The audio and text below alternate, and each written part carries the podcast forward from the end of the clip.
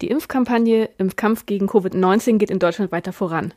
45 Prozent der Bevölkerung wurde bereits mindestens einmal geimpft. 53,4 Millionen Impfdosen wurden bereits verabreicht.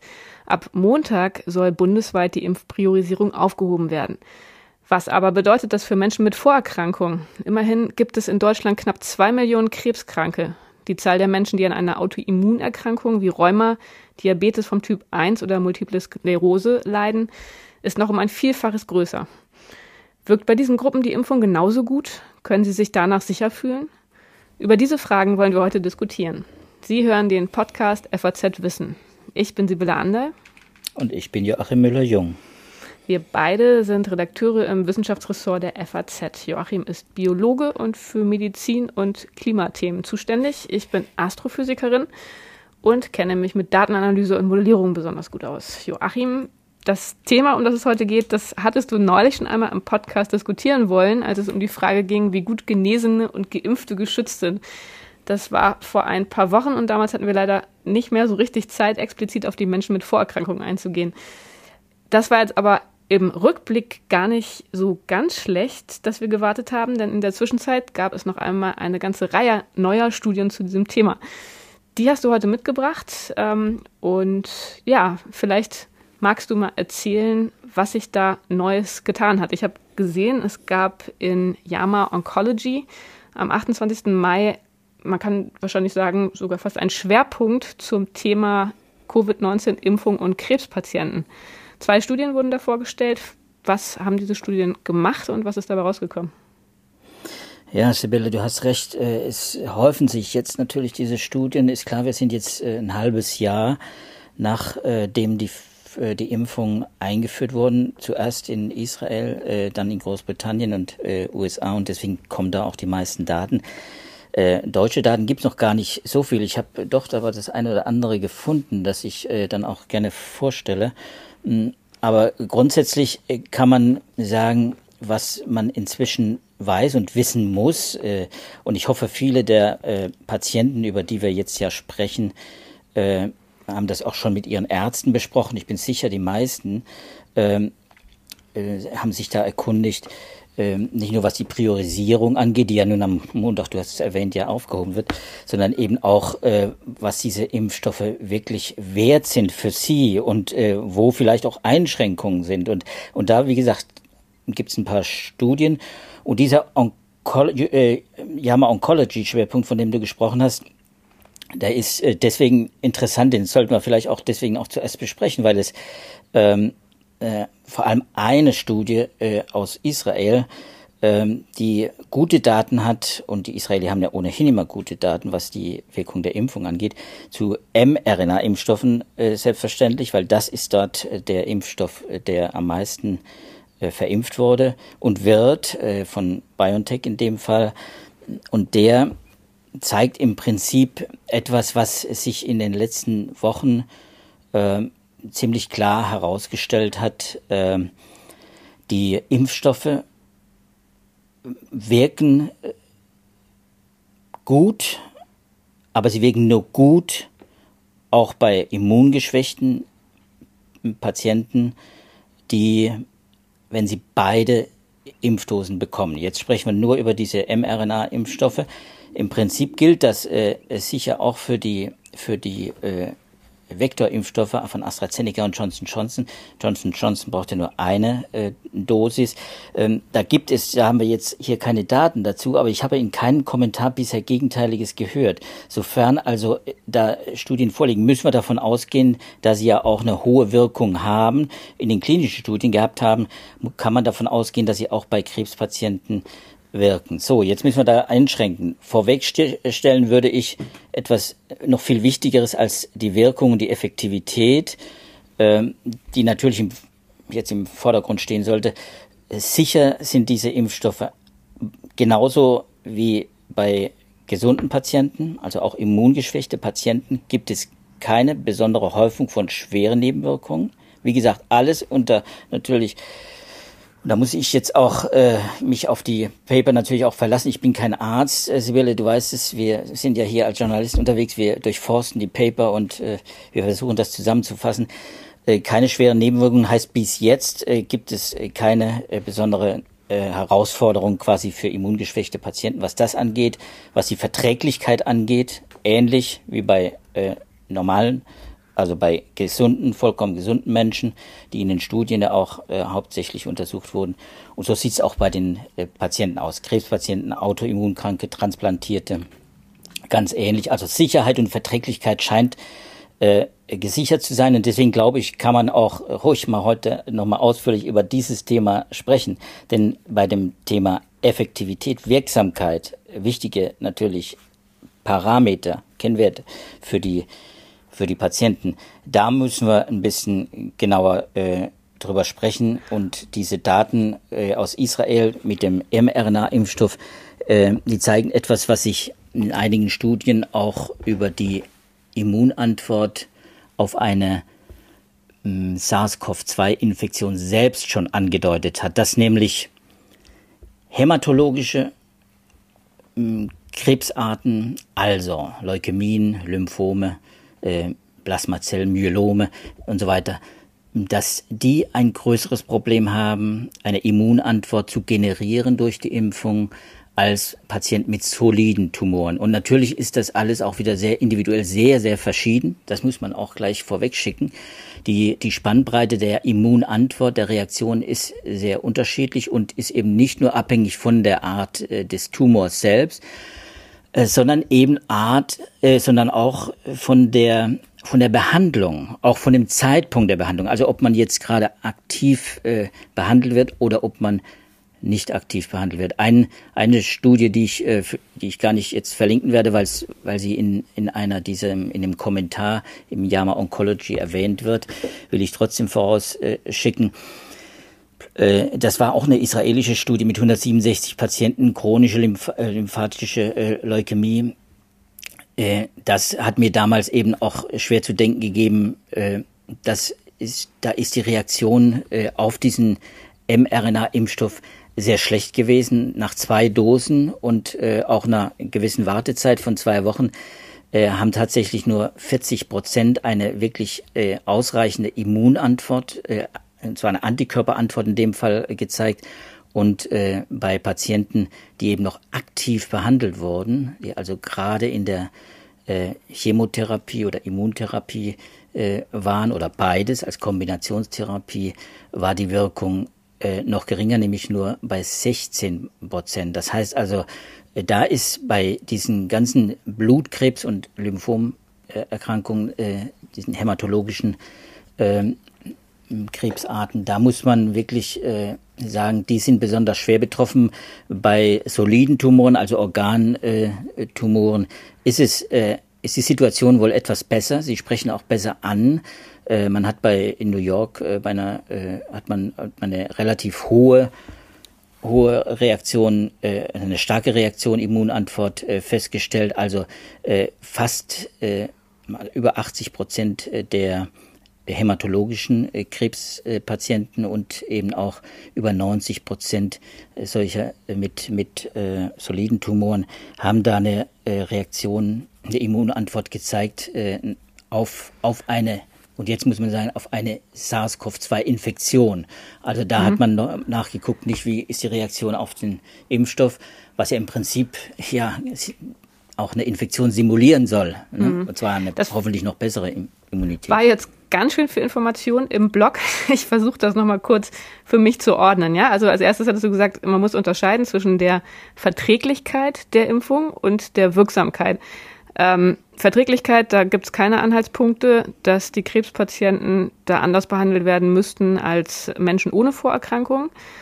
Ähm, war das auch schon etwas, was in der Studie behandelt wurde, oder ist das einfach was, was sich ähm, davon unabhängig gezeigt hat? Was sich unabhängig gezeigt hat. Okay. Und aber in den Studien ging es um die Wirksamkeit. Und da hattest du gesagt, es hängt von der Krebsart ab und es hängt von der Therapieform ab. Also das sind zwei entscheidende Parameter und da gibt es durchaus Unterschiede in Bezug auf die Wirksamkeit. Ähm, bei Blutkrebs, bei hämatologischem Krebs ist es ein bisschen schwieriger. Ähm, die Wirkung ist etwas schlechter ähm, der Impfung als bei soliden Tumoren. Habe ich das genau. so als ja, das hast du richtig. Und, damit, und damit haben wir immer noch, die, noch nicht die Ergebnisse, die, die neuesten Ergebnisse gewissermaßen aus Israel okay. mhm. referiert. Äh, das ist eine Studie aus einer kleinen Stadt, Petach Tikva, äh, in der Nähe von, von Tel Aviv. Da hat man 100 Patienten mal genauer anguckt, äh, Krebspatienten, und hat da festgestellt, ähm, eben, dass die Patienten tatsächlich einen sehr hohen äh, Antikörpertiter zeigen, Immunglobulin G. Danach hat man geguckt mit äh, Immunoassays. Man nimmt, nimmt also den Patienten dann äh, durch Blutentnahme quasi äh, die, die Immunzellen und die Antikörper. Und in dem Fall hat man eben sich auf die Antikörper fokussiert, und zwar Immunglobulin G. Und man hat gar nicht unterschieden zwischen neutralisierenden Antikörpern und T-Zellen. Da komme ich gleich nochmal drauf, was mhm. das bedeutet. Wichtig ist, also man hat eine 90-prozentige Seropositivitätsrate bei 100 Patienten mit soliden Tumoren festgestellt. 90 Prozent mhm. ist natürlich sehr hoch. Also eine, eine deutliche äh, Antikörperantwort aber die Titer, die Antikörpertiter, das heißt die Menge der Antikörper war deutlich geringer als bei einer Kontrollgruppe und das ist deswegen ist diese Studie auch gut, ist eine Beobachtungsstudie, aber sie ist gut, weil sie eine Kontrollgruppe hat von eben nicht Krebspatienten und die war etwa die Antikörperantwort etwa ein Drittel äh, bei den Krebspatienten. Das heißt weniger Antikörper, aber eine klare Antikörperantwort. Und jetzt kommt der Punkt, diese Antikörperantwort ist natürlich unter Umständen gar nicht das Entscheidende. Äh, mhm. Wir haben das öfter schon in diesem Podcast ja äh, besprochen. Das wird in dem Kommentar dann auch im JAMA Oncology auch nochmal diskutiert. Und ich finde das ganz wichtig. Es geht eben nicht nur um die Antikörper. Was diese äh, äh Zahlen, die wir jetzt hören, 90 Prozent Zero, äh, Zero-Konversion bedeuten, äh, das was es klinisch bedeutet, also ob diese Krebspatienten wirklich so gut geschützt sind wie eben die Kontrollgruppe, die keinen Krebs hat, das können die äh, Wissenschaftler in dem Fall gar nicht sagen. Sie können sagen, wir haben eine gute Immunantwort, es gibt eine Reaktion.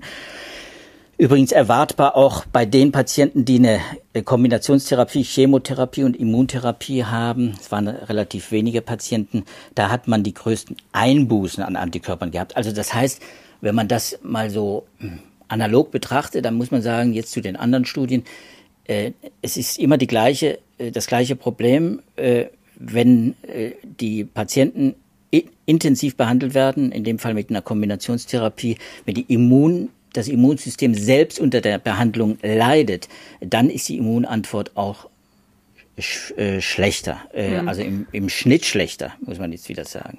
So. Und, äh, und das muss man immer ins Kalkül ziehen und äh, das muss man auch jeweils äh, ganz individuell betrachten. Das ist also, das sind also immer, wenn man so über Risiko-Nutzen von Immun, äh, von, von Impfungen spricht, da muss, da muss man das, das äh, sagen auch diese Ärzte, die, die, die das kommentieren, die müssen, sagen sie natürlich äh, völlig berechtigt, äh, das muss man natürlich ganz individuell mit dem Arzt auch besprechen. Und äh, da darf man sich auch nicht auf irgendwelche Studien wie in dem Fall jetzt verlassen. Ich werde deswegen auch die, gar nicht in die Details gehen dieser Studien. Die sind interessant, wir haben die alle verlinkt, aber man muss einfach hier nochmal einfach klar sagen, jeder sollte das auch mit seinem Arzt äh, oder mit dem Kliniker, je nachdem, in welchem Stadium der Erkrankung man ist, äh, dann besprechen. Ja, in der Studie selbst steht ja auch als Warnung, ich zitiere, Seropositivität ist ein zentrales, aber unvollständiges Korrelat für den Schutz vor einer SARS-CoV-2-Infektion. Das ist ja, glaube ich, genau der Punkt, den du gerade angesprochen hast. Also wenn man sich die Antikörper anguckt, dann ist das nicht die ganze Geschichte. Ähm, haben wir ja hier auch im Podcast schon mehrfach diskutiert, dass die Immunantwort sehr viel komplexer ist. Ähm, da hast du in dieser Linie noch eine weitere Studie mitgebracht aus Nature Medicine, die sich genau anguckt, wie die T-Zellen, wir erinnern uns, das war dann immer das, äh, was an der Stelle noch genannt wurde, neben den Antikörpern als wichtiges Element der Immunantwort, wie diese T-Zellantwort bei Leukämiepatienten aussieht. Was haben die daraus gefunden? Ja, äh, es ist fast ein schöner Zufall, äh, muss ich jetzt sagen. Es sind sogar zwei Paper, die ich mitgebracht habe und die ich auch verlinken werde, Sibylle. Ist nämlich eine Studie aus Tübingen und Stuttgart auch. Und äh, über die du jetzt gesprochen hast, das ist äh, sicher auch die hochrangigere, äh, hochrangiger publizierte Studie äh, von der äh, University of Pennsylvania, im, im äh, Immunologen äh, der Perelman School of Medicine, die sich damit, äh, äh, die sich damit eben äh, Blutkrebspatienten beschäftigt haben, 100 äh, Patienten, die auch am Memorial Sloan Kettering äh, Cancer Center auch behandelt wurden. Also das sind schon wirklich richtig äh, gute Adressen und die sind sehr detailliert untersucht worden und eben nicht nur nach Antikörpern. Und, und äh, deswegen die Fragen, die ich mir sofort gestellt habe äh, nach diesem Yama-Paper, war eben, dass auch, was du angesprochen hast, wie sieht's denn eigentlich mit der, mit der, mit dem Rest der Immunantwort aus? Die T-Zellen, die immer wieder äh, gerade bei bei, äh, bei dieser SARS-CoV-2-Geschichte, bei Covid-19 so wichtig ist und sich immer wieder als elementar herausgestellt hat. Wie sieht's denn da aus? Und die haben danach geguckt und äh, sie haben im Prinzip äh, einfach mal, äh, mal nebeneinander gestellt, was, äh, wie sieht die Immunantwort aus auf äh, eine, äh, auf eine SARS-CoV-2-Infektion bei Krebspatienten im Hinblick auf die Antikörperantwort und im Hinblick auf die T-Zellantwort. Antikörper werden von B-Zellen produziert, das haben wir schon gesagt. T-Zellen sind die Zellen, äh, die quasi virusinfizierte Zellen unseres Körpers vernichten und auch bei der Antikörper, auch die Antikörperantwort noch zusätzlich unterstützen. So. Und diese diese Untersuchungen haben äh, gezeigt, dass also wieder bestätigt im Prinzip zum einen, dass äh, diese hämatologischen Erkrankungen besonders problematisch sind. Also die 22 äh, Blutkrebspatienten, die man da untersucht hat, die hatten ein zweieinhalbfach mal so hohes Risiko zu sterben. Das waren eben Untersuchungen im Laufe dieser Pandemie da in, in Pennsylvania. Äh, und der Rest, das waren quasi Patienten mit äh, soliden Tumoren, also Organtumoren. Es waren nicht nur eben diese hämatologischen, wobei man da natürlich auch einen Fokus auch drauf hatte.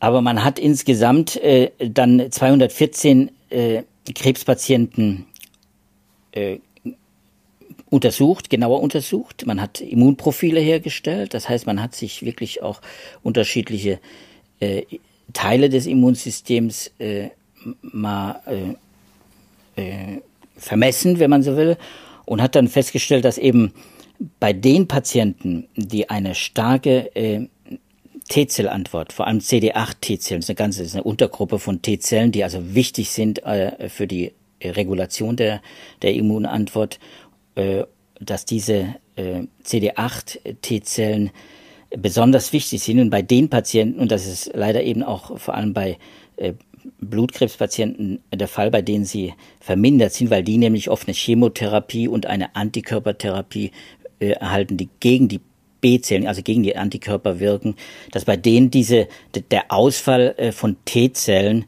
besonders äh, drastisch ist. Also andersrum gesagt, Patienten mit einer starken T-Zellantwort haben ein dreieinhalbfach äh, so hohes, so hohe Wahrscheinlichkeit, die äh, die SARS-CoV-2-Infektion dann auch, wenn sie einen schweren Verlauf nimmt, äh, dann auch zu überleben. Das heißt also, T-Zellen sind ganz wichtig und äh, das äh, will ich gerne noch eben darauf eingehen, auf diese äh, Cancer Discovery Studie äh, von deutschen Immunologen aus Tübingen.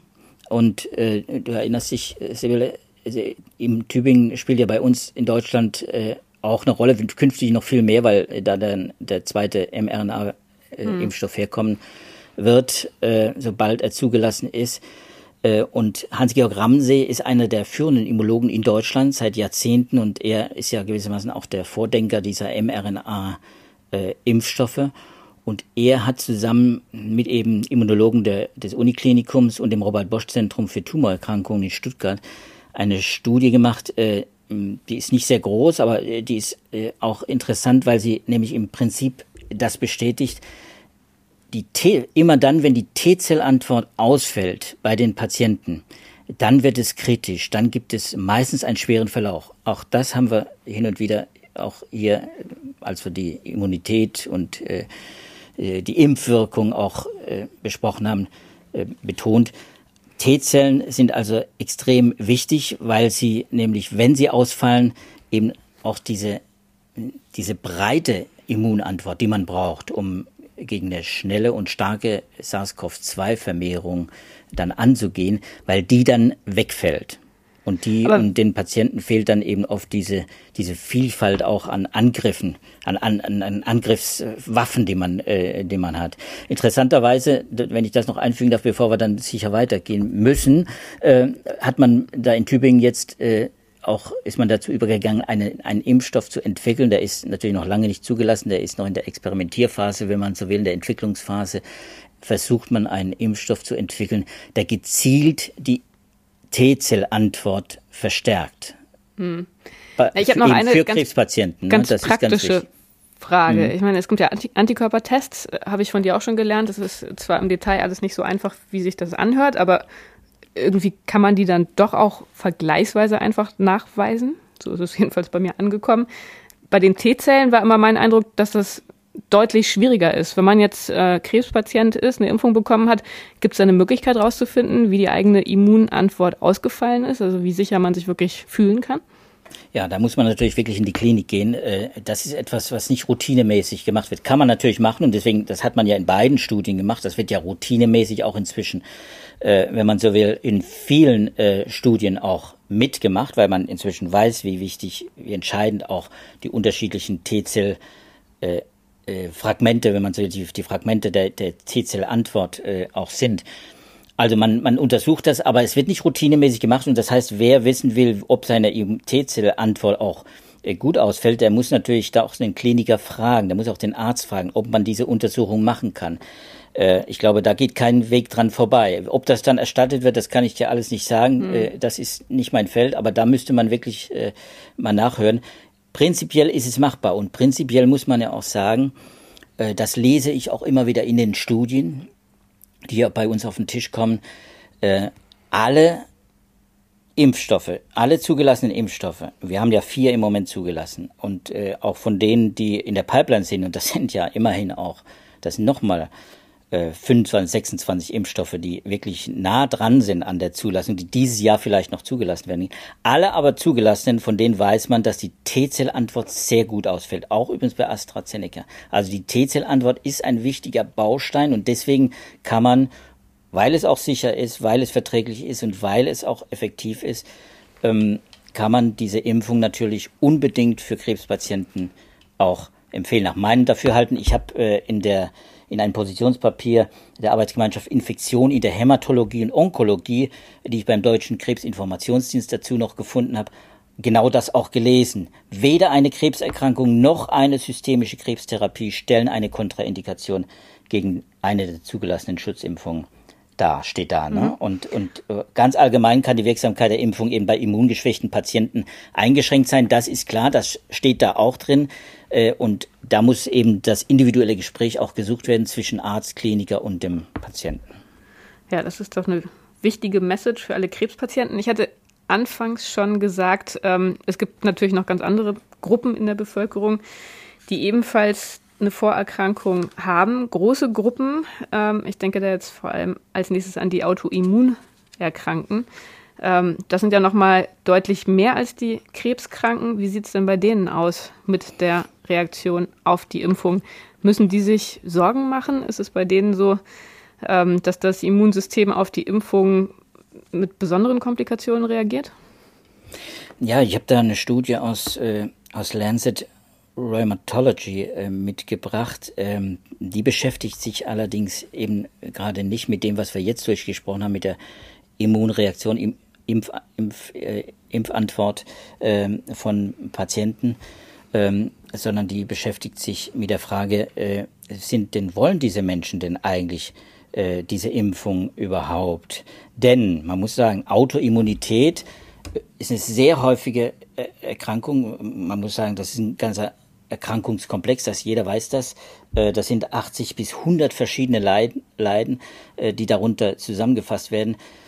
äh, bei der sich gewissermaßen das eigene Immunsystem gegen, gegen eigenes Gewebe, gegen eigene Zellen richtet und äh, da Schaden anrichtet. Also das geht eben von Rheumatoide Arthritis äh, eben bis äh, zu den, äh, du hast es schon gesagt, Multiple Sklerose und äh, also wirklich äh, schwerst, äh, schwerste Erkrankungen von milderen Erkrankungen, äh, das sind Schilddrüsenerkrankungen und so weiter.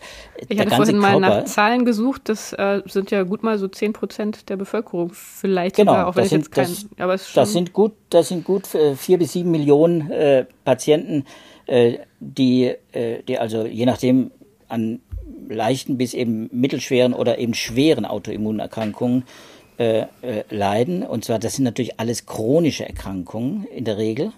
Schwer zu behandeln. Man kann ja eine Autoimmunkrankheit nicht so einfach beseitigen. Bei der, beim Diabetes 1, beim Jugenddiabetes, auch eine Autoimmunkrankheit, wo Jugendliche schon Diabetes kriegen, da, da erledigt das quasi das Immunsystem selbst. Es zerstört nämlich alle, alle, alle Inselzellen im Pankreas und damit ist, äh, ist natürlich der Schaden angerichtet und der Mensch hat äh, wirklich ein großes Problem, äh, und zwar junge Menschen schon. Also es sind so schwere Erkrankungen dabei, es sind eben auch etwas mildere Erkrankungen, gibt auch mildere Verläufe bei diesen Autoimmunkrankheiten. Und deswegen muss man auch hier nochmal betonen, das ist individuell sehr verschieden. Aber gerade weil da natürlich die, die Angst vorherrscht bei solchen Patienten, dass die, die Impfung, die ja auch wieder die Immunität äh, anregt und ja ein, Immunit ein Eingriff in die Körperabwehr bedeutet, dass die vielleicht die Krankheit vielleicht sogar verschlimmern könnte. Diese Angst besteht bei vielen. Und das hat diese Studie äh, aus Holland, äh, die in Lancet äh, Rheumatology äh, äh, wiedergegeben ist, auch gezeigt. Im Grundsatz sind diese Patienten alle oder im Grundsatz sind die Patienten genauso willig, und genauso bereit, äh, sich impfen zu lassen äh, gegen Covid-19 wie die Normalbevölkerung, nämlich äh, in der Studie jetzt, das sind natürlich holländische Zahlen, bei uns sind die Zahlen auch noch etwas besser, in, bei, äh, bei, von, von 1000 äh, Patienten, äh, und zwar vor allem Multiple Sklerose-Patienten und, Rheumati und Rheumapatienten, waren es äh, etwas über 60 Prozent, die bereit waren, äh, sich impfen zu lassen. Und das ist ähnlich wie bei der, wie in der Kontrollgruppe, da waren es äh, 65 Prozent. Also der Wille ist da. Und das heißt, dass es da wahrscheinlich eine gute Aufklärung gibt, oder was kann man daraus schließen? Naja, dass eben natürlich die Menschen, die eine solche Krankheit haben, Multiple Sklerose oder Rheumatoide Arthritis, natürlich auch wissen um ihre, äh, um ihre Probleme. Das sind ja auch Risikopatienten, die, die mhm. können ja auch einen schweren Verlauf haben. Das sind, die gehören wirklich auch zu den Risikopatienten, gerade weil sie durch ihre Behandlung auch natürlich, äh, die ja entzündungshemmend, Cortisolbehandlung zum Beispiel, oder eben auch bei Multiple Sklerose-Patienten, äh, immunmodulierende, äh, schwere äh, gute, gute Medikamente, aber eben auch stark immunmodulierende, immundämpfende äh, Medikamente sind, weil die diese Patienten natürlich auch verunsichern. Was passiert denn dann? Kriege ich da überhaupt Antikörper oder kriege ich, äh, hm. äh, kriege ich äh, eine Immunantwort, die ausreicht, um mich zu schützen? Wie gesagt, diese Studie sagt das nicht. Aber ich würde sagen, äh, ähnlich, äh, und das ist jetzt meine Interpretation, aber da werden sich die Patienten natürlich auch mit ihren Ärzten nochmal unterhalten, äh, es ist ähnlich äh, die Problematik wie bei eben bei anderen Erkrankungen, über die wir jetzt gleich nochmal sprechen, über die organtransplantierten mhm. Patienten, äh, die immunsupprimiert sind, die Krebspatienten, die in einer aktiven, die in einer Chemotherapie sind, die in einer aktiven Behandlung sind, die mit Immuntherapeutika auch zum Teil äh, behandelt werden, dass sie ein ähnliches äh, Problem haben. Die Immunsuppression ist da und die Frage, reagiert das Immunsystem trotzdem so gut, dass ich geschützt bin? Und da muss man jetzt wieder zurückkommen auf das ganz am Anfang, was ich gesagt habe. Sie schützt beim, bei der ersten Impfung, die erste Dosis reicht nicht, definitiv nicht. Es muss zweimal geimpft werden. Und jetzt kommt etwas, was ich quasi vorwegnehme, was ich gerne am Schluss gesagt hätte, aber es ist, es ist eben so wichtig, auch jetzt gerade bei diesen Immun, äh, bei diesen Autoimmunkrankheiten, es sind so viele Menschen betroffen. Äh, da wird wahrscheinlich auch eine äh, dritte Impfung irgendwann empfohlen werden. Das ist das, hm. was man in den Papern auch liest, auch übrigens, was die Krebspatienten angeht. Wir haben noch keine allgemeine Empfehlung für eine Boosterimpfung, für einen dritten, äh, für eine dritte Impfung. Bei Johnson Johnson wäre es dann die zweite. Aber es ist klar, eine zusätzliche Impfdosis, das hat sich eben schon gezeigt äh, bei AstraZeneca, äh, bei äh, mRNA-Impfstoffen, eine zusätzliche zweite Impfung, äh, die hilft dem Immunsystem, sie forciert das Immunsystem, es, es springt dann so richtig an durch diese äh, zweite Impfung. Das ist bei der dritten, eben bei diesen immunsupprimierten Patienten vielleicht dann ist quasi die dritte, die zweite Impfung, wenn man so will. Da wird es dann wahrscheinlich nochmal einen richtigen Push geben. Zahlen, Daten gibt's dazu nicht, muss ich sagen. Ich habe gesucht, ich habe noch keine gefunden, äh, weil einfach die Sache ganz äh, viel zu frisch ist. Aber man kann es natürlich äh, sehen äh, durch äh, Vergleiche mit, mit anderen Impfungen, früheren Impfungen, also äh, älteren Impfungen, die man längst hat und die natürlich auch äh, angeraten sind, auch für Immun, äh, für Autoimmunpatienten, also Pneumokokken, Meningokokken etc. Es gibt ja da viele Impfungen mhm. und auch da gilt, ein Booster hilft dann in der Regel äh, äh fast immer.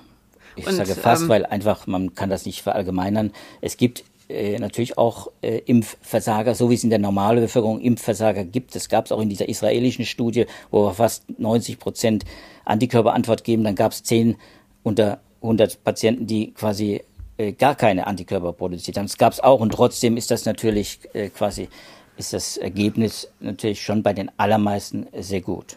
Könnte man denn auch eine Plasmatherapie oder monoklonale Antikörper als Zusatzschutz verabreichen? Das ist wahrscheinlich zu teuer, um das ähm, für eine große Patientengruppe nutzbar zu machen? Oder wie naja, die sind natürlich wichtige Instrumente dann vor allem, wenn es doch zu einer Infektion kommt. Äh, das merken natürlich die Patienten sehr schnell, äh, wenn sie, wenn sie krank werden und sie werden diagnostiziert mit, äh, mit einer Infektion. Und dann werden diese Patienten natürlich behandelt mit Cortisol und mit natürlich mit einer Immuntherapie, mit monoklonalen Antikörpern, die gegen ähm, ja, gegen bestimmte Teile des Immunsystems oder gegen das Virus selbst gerichtet sind. Da gibt es unterschiedliche, äh, die jetzt in der Entwicklung auch sind. Das wird wichtig sein, dass da die Medikamente auch nochmal einspringen. Also nicht nur der Impfstoff. Das ist eben auch wieder so eine Sache, haben wir hin und wieder hier auch besprochen, aber ich glaube, da muss man vielleicht auch nochmal nacharbeiten in weiteren Podcast irgendwann im Laufe der Zeit, weil die, die Therapien werden eben auch gerade für diese Patienten wichtig, wo es Ausfälle gibt, wo, wo eben das Immunsystem nicht so reagiert, wie man es eigentlich haben will. Natürlich nicht nur als Patient, auch mhm. äh, die Ärzte stehen da dann immer wieder vor Riesenproblemen, wenn ihre Patienten das äh, äh, nicht so reagieren auf die Impfstoffe. Die Impfstoffe sind sehr gut, aber wir brauchen dann in vielen Fällen wahrscheinlich auch mhm. diese diese neuen Medikamente äh, gegen SARS-CoV-2 und, und immunmodulierende äh, so Antikörper, monoklonale Antikörper und sowas, hm. was du angesprochen hast. Du hast es jetzt schon ein paar Mal angekündigt. Ähm, die letzte Patientengruppe, über die wir noch diskutieren sollten, das sind die Organtransplantationspatienten. Morgen am 5. Juni ist der Tag der Organspende. Insofern passt das auch ganz gut, nochmal auf diese Gruppe einzugehen. Und auch dafür gibt es ein aktuelles Paper, erschienen am 25. Mai in den Annals of Internal Medicine. Wirst du auch in den Shownotes verlinken. Ähm, ich habe schon gesehen, in der Gruppe gibt es eine besonders hohe Sterblichkeit bei Covid-19-Erkrankungen. Wie sieht es da aus mit dem Impfschutz? Ja, weil sie natürlich besonders stark immunsupprimiert sind. Ne? Mhm. Wir haben ja in Deutschland, äh, um diese Zahl vielleicht vorwegzuschicken, äh, weiß vielleicht nicht jeder, aber wir haben äh, seit 1963 äh, 143.000 Organe transplantiert in Deutschland. Ich hätte gedacht, das sind viel mehr. Äh, deswegen an der Stelle vielleicht auch wirklich nochmal den Aufruf, Organspende wirklich rettet Leben. 143.000 ist viel. Wir haben etwa 3.000 äh, Transplantationen pro Jahr zurzeit. Aber das stagniert alles, äh, ist jetzt ein Nebenschauplatz. Ich will es trotzdem erwähnen. Diese Menschen sind auch besonders, äh, nicht nur besonders äh, gestraft mit ihrer, mit ihrem Leiden und äh, mit ihrer, äh, ja, mit der, auch mit der medikamentösen Therapie. Äh, das ist, es ist auch wirklich eine starke Belastung für den Körper und nicht nur für den Körper. Äh, und diese Menschen sind eben auch besonders äh, besondere Risikopatienten äh, für bei Covid-19. Und in Frankreich, in Südfrankreich, hat sich eine Gruppe von Ärzten mal diese Patienten vorgenommen. Dort wird übrigens sehr viele, werden sehr viele Organe gespendet. Sehr interessant. innerhalb weniger Monate ist man da ähm, auf, ähm, auf äh, über zweieinhalbtausend äh, Patienten gekommen, organtransplantierte Patienten. Äh, und 950 äh, dieser Patienten sind auch dann bis zum Mitte April, bis dann geht die Studie quasi mindestens einmal geimpft worden und einige eben auch, nämlich fast, fast 370 Patienten sind dann auch zweimal geimpft worden. Und da ist es ganz interessant, übrigens auch bei den organtransplantierten Patienten ist es so, äh, wir haben 900, ich habe es gerade gesagt, wir haben etwa 950 Patienten, äh, die sich haben impfen lassen, die also eine Impfung haben. Und wir haben äh, 250 Patienten etwa, äh, die, die die Impfung komplett ablehnten. Also es sind, sind im Prinzip wieder ein, ein, ein Viertel oder so also in der Größenordnung ist das ähnlich wie in der Normalbevölkerung. Die meisten dieser Menschen wollen sich natürlich impfen lassen und aus dem gleichen Grund wie bei den Autoimmunkrankheiten, bei den Multiple Sklerose-Patienten, weil sie natürlich auch um ihre Verletzlichkeit auch wissen. Und deswegen äh, ist das äh, auch gut, dass sie sich impfen lassen. Und wie gesagt, auch da hat sich gezeigt, exzellente Verträglichkeit Sicherheit, keine schweren Nebenwirkungen bis jetzt. Auch da muss man einschränken. Wir haben jetzt Juni, das war, das ist eine Studie bis äh, quasi Ende April. Äh, und, und da fand ich etwas ganz erstaunlich. Ist keine äh, riesengroße Studie, aber ein Ergebnis muss ich doch noch herausstellen, dass nämlich bei den 360, 370 Patienten, die man dann vier Wochen nach der zweiten Dosis dann auch verfolgt hat, die werden natürlich überwacht, ist klar. Äh, und äh, da hat man eben nach den Antikörpern geguckt, jetzt wieder Vorsicht, eben nicht T-Zellen, die fehlt. Die T-Zellantwort hat man dort nicht äh, äh, vermessen, nicht ermittelt. Aber bei der Antikörperantwort hat man einen klaren Trend festgestellt. Und zwar, man hat nach etwa 23, 28 Tagen quasi äh, nach der zweiten Dosis waren etwa 6,3 Prozent dieser Patienten im Sinne ja einer Antikörperantwort gut geschützt. Also die Antikörper wurden als ausreichender Schutz äh, gewissermaßen äh, bewertet. Gute Antikörperantwort bei 6,3, das klingt wenig, aber nach einem Monat, einen Monat später, also wir haben 28 Tage und einen Monat später, es waren eben Patienten, die relativ früh dran waren, die hat man einen Monat später äh, dann nochmal untersucht, nämlich 124 Patienten von diesen 360 Patienten. 124 hat man äh, dann gesehen, bei diesen 124 hat man gesehen, dass die Antikörperantwort tatsächlich noch besser wird, je länger man wartet. Also ein Monat später, nach der zweiten Dosis, mhm. war die Antikörperantwort bei einem Drittel bereits ausreichend. Mhm. Das heißt, es gibt da eine Entwicklung, die Antikörperantwort äh, wird besser, äh, was auch zu erwarten ist, natürlich von der äh, Immunologie her, von der Immunbiologie her, ist klar. Und äh, was eben diese Studie jetzt nicht zeigen kann, aber was wahrscheinlich eben dann auch später noch gezeigt werden wird, wenn es dann eben noch einen Booster gibt, eine dritte äh, Dosis, dann wird man da wahrscheinlich einfach nochmal einen starken Effekt feststellen. Denn es ist ein Faktum, das ist Immunbiologie, quasi äh, Grundlagenforschung, wenn man so will, äh, von Jahrzehnten. Das ist die Erkenntnis der Immunbiologie. Die Antikörperantwort, die reift auch. Also die, die, Antikör die B-Zellen reifen mit der Zeit. Äh, und je gezielter, je öfter sie mit einem Erreger, mit einem ganz bestimmten Erreger zu tun haben, desto besser wird diese Antwort und desto stärker ist auch die Ausprägung der Gedächtnis, der Immungedächtniszellen. Das heißt, sie, die Antwort verspricht dann auch lange anzuhalten. Wir mhm. wissen noch nicht, wie lange. Auch ein wunder mhm. Punkt. Das kann man nicht sagen. Wie lange wird die Immunantwort anhalten bei den Impfstoffen, bei denen sie wirklich auch ausgeprägt ist? Aber äh, da müssen wir eben auf die mhm. Daten warten und da müssen wir irgendwann halt, Sibylle, nochmal einen weiteren, Impf äh, einen weiteren Podcast anschließen. Ja, auf jeden Fall. Denn für heute ist jetzt auch schon wieder unsere Zeit rum. Das war es soweit beim heutigen Podcast Wissen. Es ging um die Frage, wie Vorerkrankungen den Erfolg der Impfung beeinflussen. Und wenn ich das nochmal versuche kurz zusammenzufassen, ähm, haben wir erfahren, wichtig ist die Unterscheidung zwischen der Verträglichkeit der Impfung und der Wirksamkeit. Ähm, Da ist die erste wichtige Message, was die Verträglichkeit angeht, also die Nebenwirkungen, die Sicherheit der Impfung. Da sieht es für die Menschen mit Vorerkrankungen genauso aus wie für alle anderen Menschen. Die Impfung ist sicher. Also da spricht nichts dagegen, dass die Menschen mit Vorerkrankungen sich ebenfalls impfen lassen. Der zweite Punkt ist die Wirksamkeit. Da haben wir gehört, dass es da natürlich sehr stark davon abhängt, welche Art von Vorerkrankung vorliegt, auf welche Therapie angewendet wird. Da ist dann natürlich das Gespräch mit dem Arzt zu suchen. Ähm, aber grundsätzlich haben wir gemerkt oder gehört, dass es äh, ja um die verschiedenen Komponenten der Immunantwort gibt. Also T-Zellen spielen auch eine wichtige Rolle und die Take-Home-Message, glaube ich, für alle ist, dass die zweite Dosis wichtig ist. Also es ist wichtig, die zweite Dosis abzuwarten. Erst dann ist der Immunschutz ähm, relativ gut und man kann sich darauf einstellen, dass Boosterimpfungen für diese Patientengruppen mit Vorerkrankungen zukünftig wahrscheinlich eine wichtige Rolle spielen werden, um die Immunantwort weiter zu verstärken.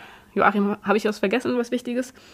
Ich würde nur noch ergänzen, dass der, der Zeitpunkt der Impfung ist auch ein wichtiger, wichtiges äh, Thema. Der Zeitpunkt der Impfung, den sollte man wirklich mit dem Arzt, mit dem behandelnden Arzt äh, besprechen, weil das ist etwas sehr Individuelles, sehr Persönliches, auch was die Präferenz der, der, des Impfstoffs angeht.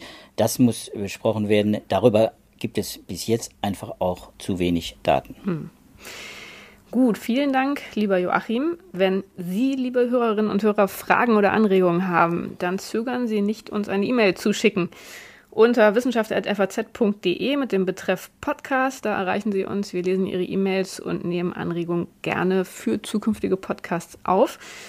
Wenn Ihnen diese Folge gefallen hat, dann können Sie unseren Podcast abonnieren bei allen gängigen Podcatchern. Und wir würden uns freuen, wenn wir uns nächste Woche wieder hören.